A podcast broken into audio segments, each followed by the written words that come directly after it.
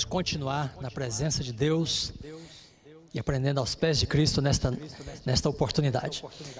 Obrigado pela sua companhia, é um prazer contar com você e que você prossiga conosco aí, porque temos ainda grandes coisas da palavra de Deus para o nosso ensino e instrução eh, através desta vigília. Eu vou falar agora sobre as sete últimas pragas. Esse é um assunto pouco é, falado porque ele não aparentemente ele não apresenta assim grandes mistérios e segredos. Porém, mais recentemente, as pessoas que estudam o Apocalipse têm trazido algumas algumas questões né, acerca das pragas. Alguns acham que as trombetas e as pragas são visões paralelas, que são a mesma coisa. Outros acreditam que não, as pragas podem ser simplesmente aquilo que já está acontecendo. Inclusive a pandemia, as doenças, a crise do ecossistema já são parte das pragas. Muito bem, então a partir dessas duas, desses dois, dessas duas questões, nós vamos estudar um pouquinho, eh, a partir de Apocalipse capítulo 15 e 16, eh, aquilo que o profeta revela para nós acerca das sete últimas pragas. Então, inicialmente, eu quero é, compartilhar com você é, este dado de interpretação do Apocalipse. Há diversas escolas de intérpretes e há os chamados preteristas, é, aqueles que veem todos os relatos proféticos como se fossem apenas acontecimentos do tempo do profeta, dados em uma linguagem é, simbólica e poética. E aos futuristas, aqueles que acham que tudo que o profeta falou se refere ao fim dos tempos ao momento imediato do, do estabelecimento do reino de Deus, a segunda vinda de Cristo. Então, os futuristas entendem que as, as pragas do Apocalipse, assim como todo o livro do Apocalipse, diz respeito ah, somente à última geração.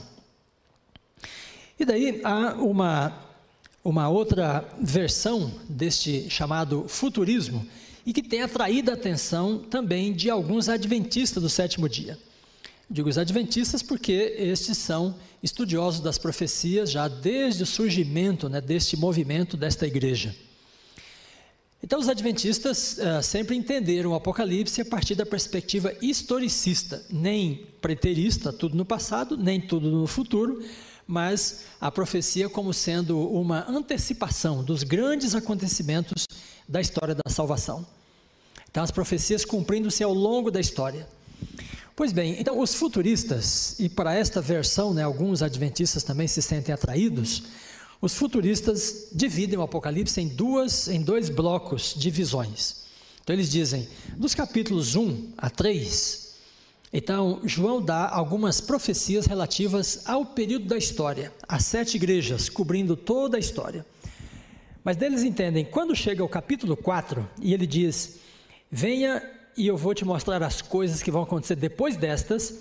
Então, aí para eles estaria começando né, a sessão escatológica final eh, do livro do Apocalipse. Então, desta forma, os futuristas entendem que do capítulo 4 para frente, aí tudo que está no Apocalipse diz respeito à última geração. Então, esses futuristas entendem, por, por exemplo, que os selos e as trombetas são é, sucessivos ou consecutivos. Então, todos os selos ocorrem, e em seguida começam as sete trombetas, que correspondem com as sete pragas. Eles entendem também que as trombetas e as pragas né, são um mesmo evento e é, quase tudo que está descrito aí ocorrerá de forma literal. Então, por exemplo, a quinta trombeta, tratando dos gafanhotos, né, então esses futuristas entendem que eles serão gafanhotos literais. É, que aquilo que está revelado nos selos também são acontecimentos literais dos últimos dias. Muito bem, embora algumas pessoas tenham se sentido atraídas né, recentemente por esta compreensão, por esta, esta visão do Apocalipse, ela naturalmente não tem é, muita base e sustentação quando nós consideramos é, a estrutura, o desenho do livro do Apocalipse. Eu quero então chamar a sua atenção nesse momento para este chamado desenho, a estrutura né, do livro do Apocalipse. Você eventualmente pode ler o livro e ter a impressão de que ali é um amontoado de coisas, né? quase que uma coxa de retalhos em que João começa a falar é, de uma visão, ele entra com determinados recortes no meio daquela visão E aí as visões vão se amontoando, como se elas não tivessem uma lógica, né? uma, uma sequência entre elas. Então, isso não é o caso. De fato, os grandes especialistas dizem que o Apocalipse deve ser o livro né, cuja estrutura é mais criteriosa de toda a Bíblia. E eu quero mostrar então para você este quadro que está na nossa tela. E esse quadro mostra para nós que o Apocalipse é, pode ser dividido em sete conjuntos de visões, sendo que cada um dos sete conjuntos tem sete elementos.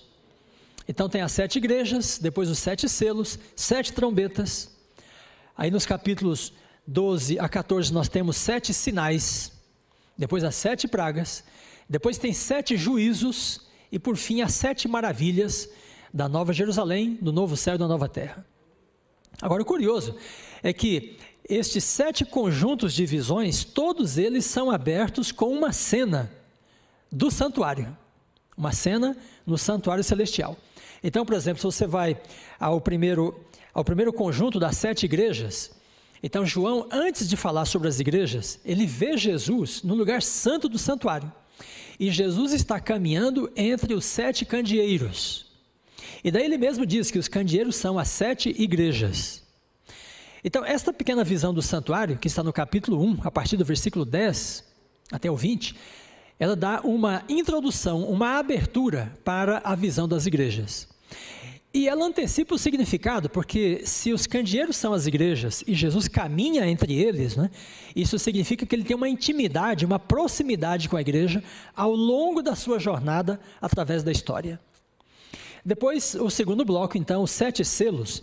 Esse bloco é antecedido pelas visões dos capítulos 4 e 5, que trata com a entronização de Cristo também no santuário celestial. Depois nós temos a visão do sacerdote que se coloca junto ao altar do incenso e recebe o incenso para proceder à intercessão. Então, esta visão que está no capítulo 8, versículos 2 até o 5, dá, dá então a abertura né, ao conjunto das sete trombetas. Bem, ao observarmos esta, este conjunto, então uma coisa chama bastante a nossa atenção: é que estas cenas do santuário mostram a progressão da obra de Cristo no santuário celestial. Então, inicialmente, ele é visto no lugar santo, depois, ele é visto na cerimônia de intronização e oficialização do ministério dele no santuário. E aí a cena do capítulo 8 então mostra o sacerdote, que é o próprio Cristo, posicionado junto ao altar do incenso para é, realizar a intercessão ou a mediação pelas orações de todos os santos. Depois disso, então, na cena do capítulo 11, versículo 19, então diz que o santuário, o, o santuário do tabernáculo do testemunho é aberto. Então, há a visão da arca de Deus no lugar santíssimo. E essa abertura para o lugar santíssimo indica para nós que Jesus passa da fase do ministério da intercessão e mediação para a expiação. Depois no capítulo 15 até o 16, verso 1, aí nós temos o final da expiação. Então Jesus é entronizado, ele procede à intercessão, ele passa para o lugar santíssimo, capítulo 11, verso 19, para a expiação, e então no capítulo 15 ele termina a expiação. Depois há uma visão no capítulo 16, versículo 17, que dá o, está feito, né, está consumado, indicando que todo o trabalho de Cristo está encerrado e as pragas já foram também derramadas. E por fim, a visão do santuário ou tabernáculo de Deus com os seres humanos no novo céu e na nova terra. Muito bem, o que eu tô, é, o objetivo de passar, de mostrar para você esta essa sequência da obra de Cristo no santuário é que esta sequência nos, eh, nos previne né, de tomar eh, as visões do Apocalipse de forma desorganizada. Então, elas organizam, elas dão uma lógica, uma sequência para as visões do Apocalipse. De forma que, por exemplo, se você toma o conjunto sete, das sete trombetas, que é precedido né, pela visão de Jesus junto ao altar do incenso, no lugar santo, você não pode dizer que as trombetas são para o tempo do fim, porque a visão mostra que Jesus está exatamente começando a intercessão. E as trombetas seguem ao início da intercessão, quando ele subiu para o céu após a ressurreição.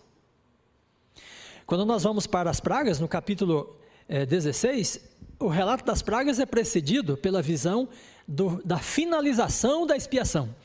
Então você não pode também dizer que as pragas são durante a história, porque elas seguem ao momento né, em que Jesus termina o seu ministério da expiação no santuário celestial.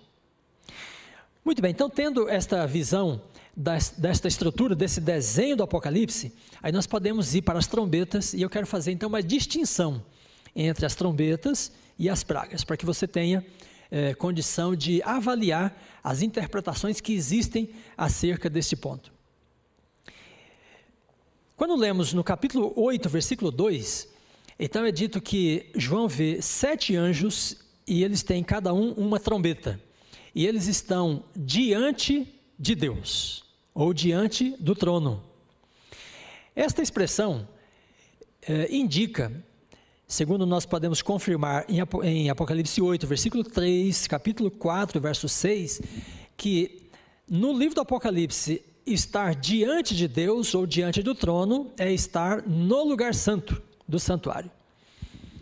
Então, nós podemos dizer com segurança que os sete anjos que têm as sete trombetas saem do lugar santo do santuário. Agora, quando vamos ao capítulo 15, é, os anjos que têm as taças com as sete pragas, eles não saem do lugar santo, mas do lugar santíssimo. Então, no capítulo 15, versículos 5 e 6, diz que abre-se o santuário de Deus do tabernáculo do testemunho e sai, após essa abertura, o grupo dos sete anjos com as sete taças. Então, os primeiros sete anjos saem do lugar santo do santuário, onde Jesus está fazendo a intercessão, e o grupo de anjos que tem as sete taças saem do lugar santíssimo do santuário, onde Jesus está terminando a expiação. Logo, podemos concluir que as trombetas, portanto, devem começar quando Jesus começa a intercessão, enquanto que as pragas começam quando ele termina a expiação, ao final de todo o processo né, do seu ministério no lugar, eh, no santuário celestial. Segundo passo, as trombetas começam, portanto, no início da intercessão. Já as pragas começam no fim da intercessão e da expiação. Então, há um longo período de tempo é, que dura todo o ministério de Cristo, né, separando a primeira trombeta da primeira das sete últimas pragas. E o terceiro ponto, entre as trombetas de números 6 é, e 7, há um interlúdio que trata com a proclamação é, da mensagem profética. Então, os capítulos 10 e 11 né, tratam do testemunho do povo de Deus para as nações, então podemos dizer que no espaço entre a sexta e a sétima trombeta, a pregação do evangelho ainda prossegue. Enquanto que durante as pragas é dito que elas consumam né, a ira de Deus e não há mais tempo de misericórdia. Não há mais intercessão, não há mais pregação do evangelho e, portanto, as pragas estão localizadas no momento após o fechamento da porta da graça. Muito bem, é importante frisar esse ponto porque, ao estudar as profecias, precisamos estudá-lo no contexto em que elas são dadas, segundo a estrutura né, que o autor pretendeu dar ao relato das suas visões, porque com essa estrutura ele já está dando para nós um direcionamento para a nossa interpretação daquilo que ele escreveu. Então, ah, revisando esses, esses, esse ponto, né, as trombetas tratam com acontecimentos que seguem ao início da intercessão no santuário celestial. Ao passo que as pragas seguem o final da expiação nesse mesmo santuário. Agora é importante observar que tanto as trombetas quanto as pragas são juízos, são medidas que Deus toma eh, para punir aqueles que eh, perseguem seu povo ou aqueles que escolheram né, um lado contrário a sua palavra, a revelação de seu plano de salvação. Então, tanto as trombetas quanto as pragas é, são, é, são indicativos né, de que Deus tem contas a acertar com a terra, com aqueles que se opõem a seu povo, que se opõem ao plano de salvação, que menosprezam sua palavra, que perseguem seus santos. Então, ambos os, o, ambas as visões tratam com juízos. Mas qual a diferença desses juízos? É que as trombetas são juízos que Jesus derrama sobre aqueles que perseguem seu povo como instituições. Então, a primeira trombeta, com a linguagem da árvore verde sem frutos, né, que é queimada, está retratando a queda de Jerusalém no ano 70, depois, ah, depois da morte de Cristo.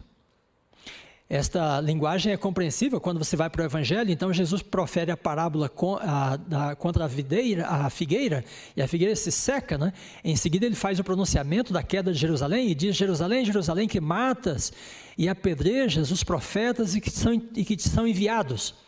E ele diz, a tua casa ficará deserta. Então, pouco mais de 30 anos à frente, Tito invadiu a cidade de Jerusalém e ela caiu. Depois da segunda trombeta, então, é a visão de uma grande montanha ardendo em chamas que é lançada sobre o mar. E toda essa linguagem tem que ver com a queda de Roma em 476. Então, Jerusalém foi uma perseguidora dos cristãos no primeiro século. Roma é o império perseguidor dos cristãos nos primeiros séculos. E esses são os dois primeiros inimigos né, sobre os quais Deus é, lança juízos né, como parte das trombetas. E é importante perceber que esses juízos são uma resposta que Deus dá à mediação que Jesus faz pela oração dos santos. Em Apocalipse capítulo 6, versículos 9 e 10, diz que os mártires clamam pela justiça de Deus e dizem: Senhor, até quando não julgas e vingas nosso sangue? Então o sacerdote se, se posiciona junto ao altar para interceder por esse clamor, por essas preces, e a resposta é que Deus envia é, juízo sobre os perseguidores. A, a, a comunidade é, do povo de Deus também foi perseguida né, pela própria igreja cristã.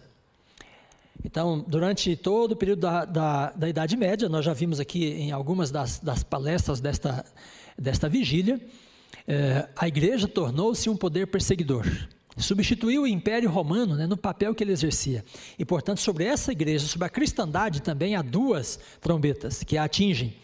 Então, as fontes das águas se tornam amargas na terceira trombeta, indicando a paganização do clero né, desta instituição religiosa. Na quarta trombeta, Sol, Lua e as estrelas escurecem, indicando agora um ceticismo né, é, sobre o clero, sobre os sacerdotes. As pessoas não acreditam mais ah, nos luminares né, que este clero representa. Depois, o poço do abismo é aberto, e aí o mundo moderno, então, agora é atingido por forças demoníacas, representadas pelos gafanhotos, e depois pela cavalaria liderada por Abaddon ou Apolion. Curioso dessa visão em que o abismo é aberto, é que no Apocalipse o abismo é lugar de confinamento, é lugar em que Deus está restringindo as forças destruidoras e quando nós lemos em Judas, no versículo 6, então ele diz que os anjos que caíram não guardaram a fidelidade a Deus, foram colocados em prisões esperando o momento de seu julgamento. Então, todo o desejo dos demônios é destruir, é enganar as pessoas, é desviá-las do caminho certo, mas o Espírito Santo contém, segura essas forças. Mas a quinta trombeta mostra o momento em que o abismo é aberto e essas forças então irrompem com força é, com poder né, para executar a sua obra de destruição.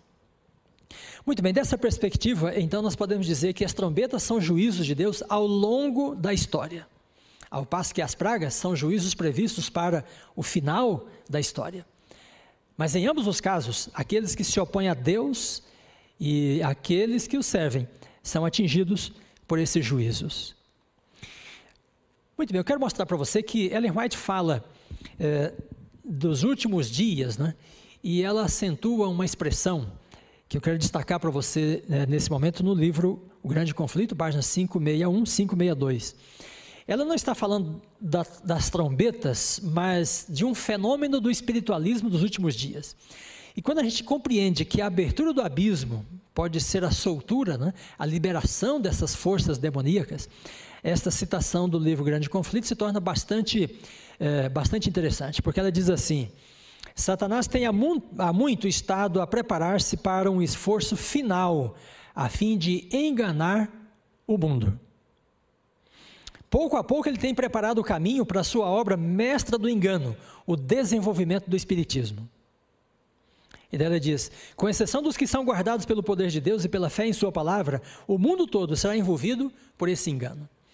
Então veja aqui, ela está dizendo que é o desejo dele né, enganar o mundo inteiro, mas ele tem sido freado nessa sua, nesse seu empreendimento. Mas há um momento em que Deus vai liberar eh, o espaço e ele terá a condição de enganar as pessoas, como foi seu plano sempre. Então, esta visão né, dos gafanhotos que saem e depois a grande cavalaria, e deu o poder delas, tanto da cavalaria quanto da, do, da, da cavalaria dos gafanhotos, né, está na sua cauda. E é interessante que a cauda no Apocalipse é claramente um símbolo, uma metáfora para o engano, porque diz que o dragão arrasta com a sua cauda a terça parte dos anjos. Ou seja, com a sua campanha contra o governo de Deus, ele trouxe para o seu lado né, uma terça parte dos anjos. Em Apocalipse 12, representados como as estrelas. Então, os gafanhotos e a cavalaria de Apolion, né, aqui como um símbolo dos demônios, serão liberados como uma espécie de juízo, Deus entregando né, o mundo descrente para, por fim, acreditarem em doutrinas de demônios. E Paulo fala disso em 1 Timóteo capítulo 4, né? Nos últimos dias as pessoas darão ouvidos a doutrinas de demônios, porque eles estarão soltos, né? sem o impedimento do Espírito para operar a sua obra de engano. Muito bem, amigos, então, olhando para o quadro é, do desenho do Apocalipse, nós podemos dizer que as trombetas são juízos de Deus ao longo da história são juízos sobrenaturais. É a mão de Deus que está sobre eh, esses acontecimentos, desde a queda de Jerusalém, queda de Roma, os problemas que a cristandade enfrentou durante a Idade Média, a perda da identidade cristã, a perda da palavra de Deus, e depois essa liberação das forças demoníacas, são todas eh, são todos eventos, né, controlados por aquele que governa os acontecimentos deste mundo. Mas ao mesmo tempo podemos dizer que outros juízos mais universais, mais é, definitivos, né, aguardam este mundo e eles estão antecipados na visão das sete últimas pragas. Então eu gostaria de fazer alguns comentários para dizer é, em que consistem essas pragas e o que elas vão fazer com este planeta. Mas inicialmente eu quero dizer para você que não, as pragas não têm nada a ver com os fenômenos do ecossistema, os acidentes naturais, eh, as epidemias e pandemias, não, estas não são as pragas. As pragas são fenômenos sobrenaturais, eh, enviados diretamente pelos anjos comissionados por Deus. E elas atingirão um grupo de pessoas específico. Muito bem, o primeiro ponto que nos chama atenção em relação às sete pragas em Apocalipse 15 e 16 é que há uma ampla referência ao Êxodo. Aqui no relato das pragas. Por exemplo, inicialmente no capítulo 15, então João tem uma visão, ele diz que vê os vencedores da besta e da sua imagem e do número do seu nome em pé sobre o mar de vidro, mesclado com fogo. Esta descrição que ele faz né, do mar de vidro mesclado com fogo e os vencedores da besta aí sobre esse mar, né, é uma grande plataforma, cantando o cântico de Moisés, então faz uma referência direta à passagem do povo de Israel sobre, a, através do Mar Vermelho e a queda dos egípcios debaixo das mesmas águas. As águas se abriram para que o povo de Deus passasse e elas se fecharam sobre os seus inimigos. Então, ao iniciar o capítulo 15, o profeta eh, direciona a nossa atenção né, para esse pano de fundo do Êxodo, eh, considerando que ele é essencial para nós entendermos o que vai acontecer no contexto das pragas. Segundo ponto, o cântico de Moisés, né, que está em, eh, em Êxodo, logo após a passagem pelo Mar Vermelho, é uma celebração pelos feitos de Deus em termos de livrar seu povo e, ao mesmo tempo, abater seus inimigos. Ora, esse é exatamente o contexto das pragas em Apocalipse 15 e 16, porque o povo de Deus é vindicado, é protegido, é guardado, é preservado. Aqueles que têm o selo de Deus, enquanto que aqueles que têm a marca da besta, esses são é, atingidos pelas pragas e perecem debaixo dos juízos de Deus. O capítulo 15 mostra essa abertura né, do santuário e diz que abriu-se o santuário de Deus, onde está o tabernáculo do testemunho, a morada do testemunho. Essa é uma expressão para a arca da aliança. E a aliança é feita com Israel logo após o êxodo no Monte Sinai. E Deus entrega as tábuas da lei, que são guardadas depois dentro da arca da aliança. Então são várias referências, né, aqui no relato das pragas, ao evento do Êxodo. E isto é, é proposital, é essencial, porque nós não podemos enfrentar, não podemos encarar o momento desses juízos de Deus nas pragas, a não ser que nós estejamos é, bastante firmados né, na promessa e no pacto que Deus tem com o seu povo, assim como ele manteve com o povo de Israel quando saía do Egito. No capítulo 16, João ainda diz que ele vê três demônios, operadores de sinais, e ele diz: eles são semelhantes a rãs. Olha, as rãs só aparecem na Bíblia no contexto do Êxodo, porque esta foi a, terça, a, a, a segunda praga sobre o Egito, a praga das rãs, e a última imitada pelos magos. Então, essa, essa palavra utilizada aqui é uma referência também a esse contexto do Êxodo. As pragas afetam aqueles que são marcados pela besta. No Egito, todos os egípcios, todos aqueles que seguem o Faraó, são atingidos também pelas pragas. E é interessante que alguns egípcios decidem né, seguir o povo de Israel e saem com esse povo para o deserto, para estabelecer também uma aliança com Deus. E depois nós temos a quinta e sexta pragas atinge né, poderes constituídos, como se fosse uma lembrança do que ocorre com o faraó e os seus exércitos no contexto do Êxodo. Então, Apocalipse 15, 16, amigos, nos convida né, a ler o relato das pragas com a mente e com a memória do Êxodo, o momento da libertação do povo de Deus. É um momento de juízo, é um momento em que Deus se levanta contra os egípcios, mas é um momento também em que ele mostra o seu poder de libertar, de salvar, de preservar a sua herança, o seu povo. O mar vermelho se abriu para que Israel passasse em segurança e então, no Apocalipse capítulo 16, o rio Eufrates também se abrirá, numa uma visão simbólica do momento em que as perseguições vão cessar, para que o povo de Deus possa também triunfar. Muito bem, quero mostrar então para você algumas relações das próprias pragas com as pragas no Egito, porque você, ao chegar no Apocalipse, percebe que ah, quase tudo que João descreve aí é simbólico, é metafórico, é dado numa linguagem poética, simbólica, mas algumas coisas são literais. Agora, como é que você pode saber o que é literal e o que é simbólico? Aí depende de uma previsão bíblica para isto.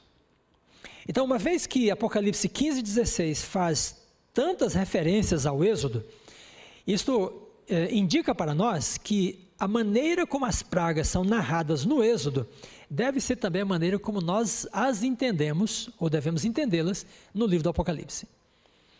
Então, a água transformada em sangue né, nas pragas no Egito. E, portanto, a transformação de águas em sangue no Apocalipse deve ser entendida é, de forma literal, porque é literal o relato de Moisés no Êxodo acerca das pragas no Egito. Há úlceras entre as sete pragas. A primeira praga é a praga das úlceras.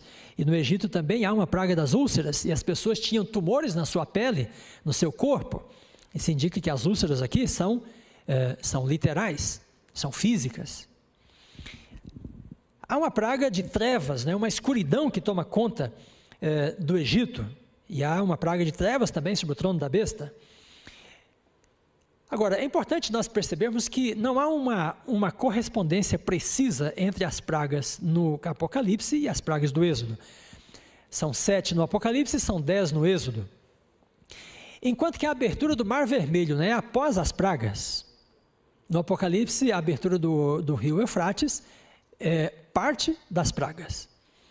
Porém, esta correspondência, ela nos ajuda a entender né, o, esta linguagem que ele está utilizando para compreendermos melhor as pragas. Muito bem, com esse quadro agora, eu quero mostrar para você que há uma correspondência também de linguagem, de termos, entre as pragas, as trombetas e também com a criação.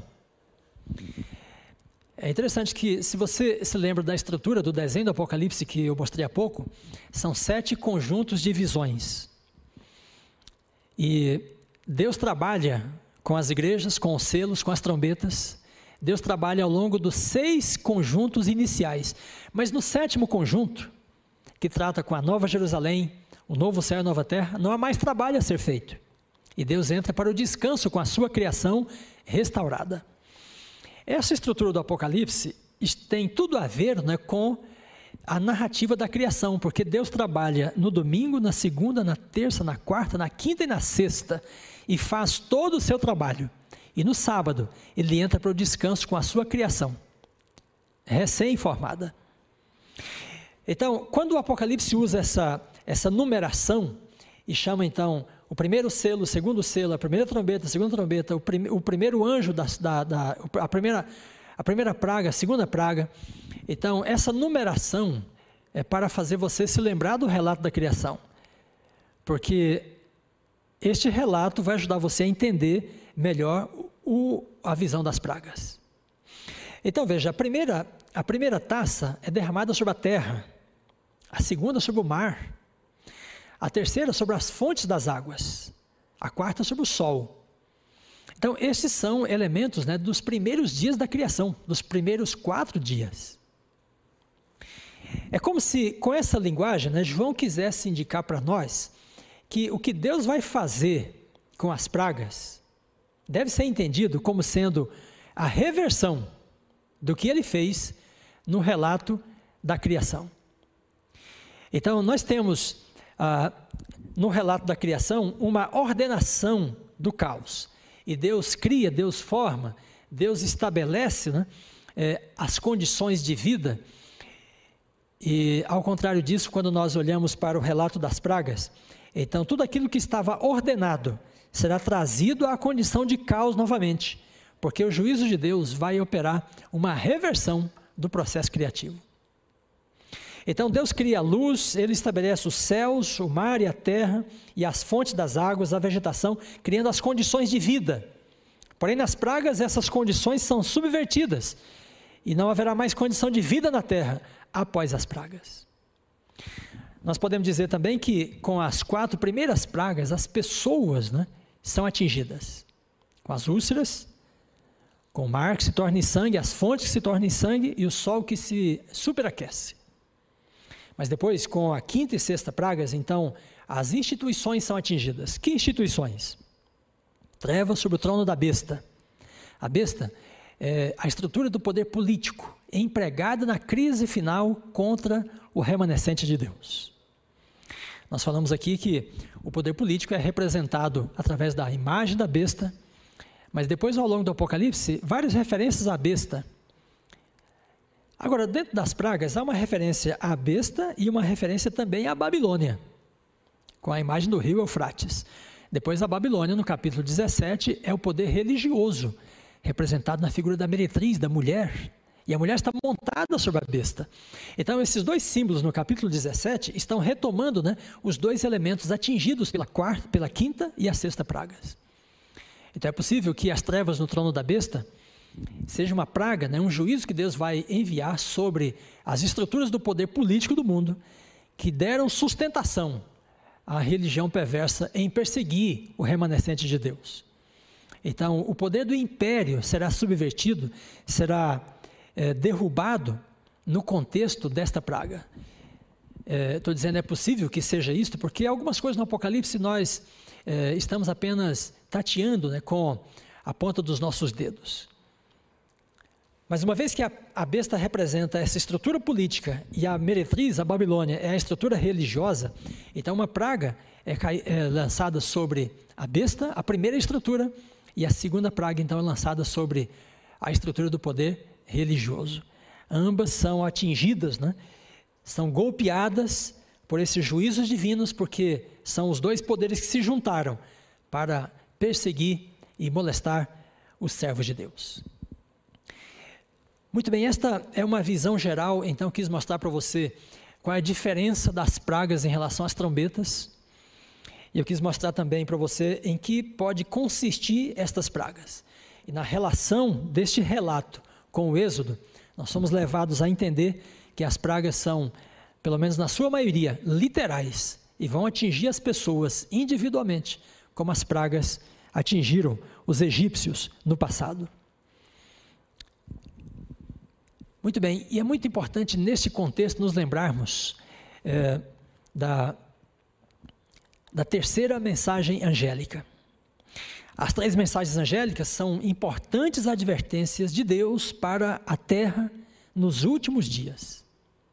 E as pessoas que atenderem a estas mensagens estarão seguras. É uma mensagem sobre juízo, é uma mensagem sobre a adoração ao Deus verdadeiro, é uma advertência acerca da queda de Babilônia. Ela cai na sexta praga. E a terceira mensagem diz assim: Se alguém adora a besta e a sua imagem e recebe a sua marca sobre a sua fronte ou sobre a sua mão, também esse beberá do vinho da cólera de Deus, preparado sem mistura no cálice da sua ira, e será atormentado com fogo e enxofre diante dos santos anjos e na presença do Cordeiro. Então, amigos, eu tenho de enfatizar para você a urgência desta mensagem, porque a terceira mensagem é uma advertência de vida ou morte. A terceira mensagem é a última mensagem de graça para a humanidade pecadora. E ele está dizendo: você está diante de um momento de decisão. Se você aceitar a marca da besta e permanecer em, em, no conforto né, do governo desse mundo, podendo comprar e vender, como diz Apocalipse 13, você tem de saber que esta marca vai custar para você sofrer os juízos de Deus, que são é, a descida né, da sua cólera, sua ira, sem misericórdia sobre o mundo.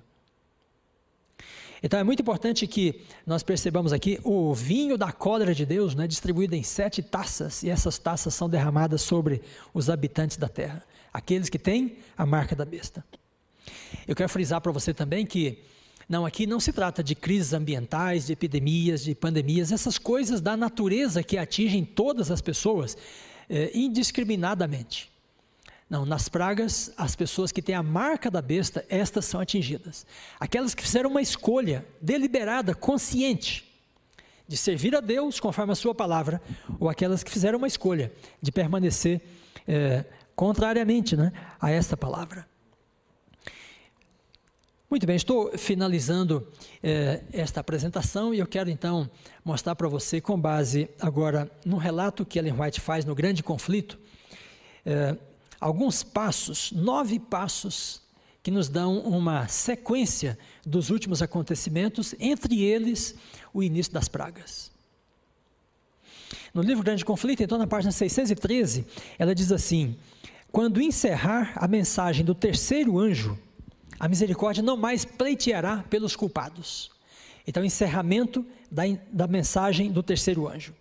Aí ela diz: Os que honram a lei de Deus serão acusados pelas convulsões da natureza então, as, aqueles que obedecem a Deus serão acusados das muitas coisas ruins, é?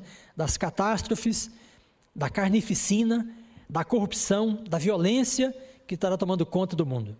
O povo de Deus então será imerso nas cenas de aflição do tempo da angústia de Jacó. Começa o tempo de angústia. Ainda começaram as pragas ainda. Satanás personificará Cristo. Página 624. Ele vai imitar como se fosse o próprio Cristo em pessoa, antes das pragas ainda. Depois ele diz: quando o decreto promulgado pelos vários governantes for colocado, então a proteção das leis humanas será tirada daqueles que guardam a lei de Deus. Sexto passo: quando Cristo cessar de interceder, aí então será derramada a ira de Deus sobre os que adoraram a besta e a sua imagem. Então, a, o tempo de angústia né, começa antes de Jesus terminar a intercessão, mas quando ele termina, então os anjos são liberados para derramar os juízos de Deus. Ela diz: as pragas não serão universais, do contrário, todos os habitantes da terra ficariam completamente destruídos. E durante as pragas, o povo de Deus, com muito anseio, buscará pelos sinais da vinda de seu rei. E ela diz: é à meia-noite que Deus vai manifestar o seu poder libertador.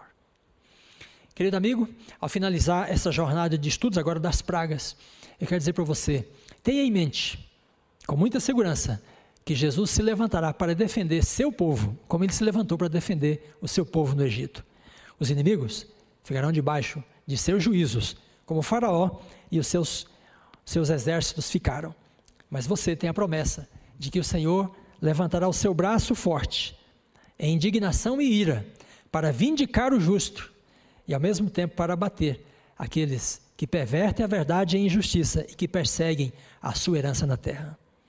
O Senhor fará ouvir a sua voz majestosa e fará ver o golpe do seu braço, que desce em indignação e ira, e então um cântico haverá entre vós, como na noite em que se celebra uma festa santa. Que Deus te abençoe.